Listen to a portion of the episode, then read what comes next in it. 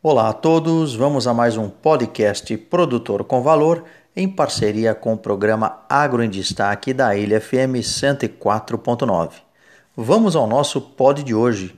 Compra de milho por fundos são maiores em 10 anos. Olha que interessante, uma curiosidade para o mundo dos investimentos em commodities agrícolas. Afinal, os fundos de investimento elevaram em 16 mil contratos nas suas posições, que agora chegam no mês de abril a 402 mil, segundo o relatório da Comissão de Negociação de Futuros em Commodities. Isto representa uma alta de 4% na comparação com a semana do dia 13 deste mesmo mês, e acontece em meio a um ambiente de maior posição compradora, o que comprova que a alocação nos fundos do grão que supostamente é promissor, devido, é claro, aos seus aspectos favoráveis de mercado, assim como a cultura da soja.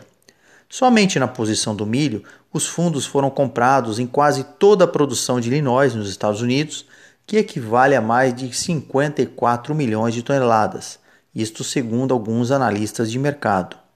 De acordo com o especialista Luiz Pacheco, que é da consultoria TF Agroeconômica, esse movimento indica que os fundos apostam na alta dos preços a curto e médio prazos.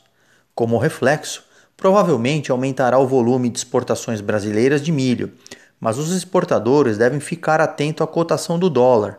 Afinal, né, a maior alta favorece as exportações.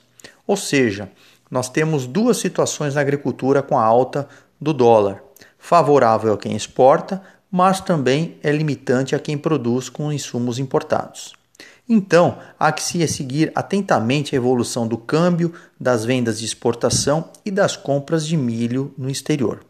Enfim, produzir milho como commodity não representa apenas a comercialização física, mas o ganho com a especulação de preços para o mercado exterior, afinal, o agro é um mundo dos negócios.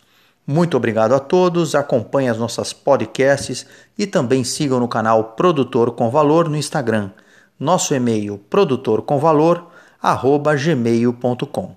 Professor Omar Sabag da Unesp de Ilha Solteira.